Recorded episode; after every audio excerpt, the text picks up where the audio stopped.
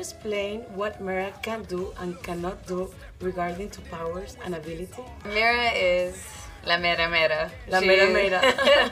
she is a, a badass warrior queen. Um, she has the power of hydrokinesis, so she can, you know, manipulate and control water. But uh, more than that, she is just a fierce warrior.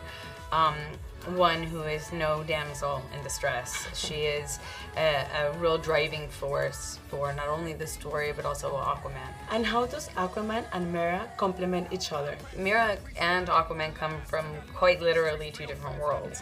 So they both bring with uh, them strengths and weaknesses that are representative of their environments and the lack of experience in the other world. And so together they make a a formidable partnership pair. And I really like that about their relationship that they function in that way.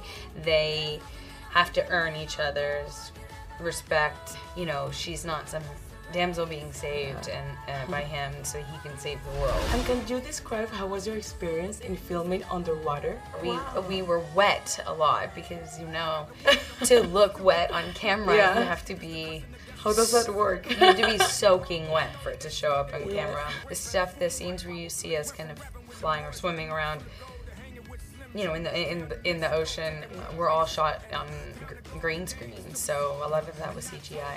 The, the visual effects are amazing. Yes. I think this is gonna be an Oscar winner. Which scene did impress you the most?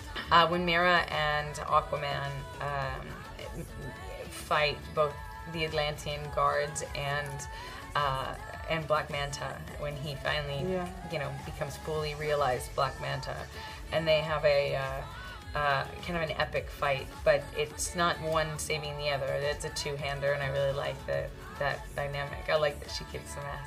And what did you learn the most about acting with Nicole Kidman?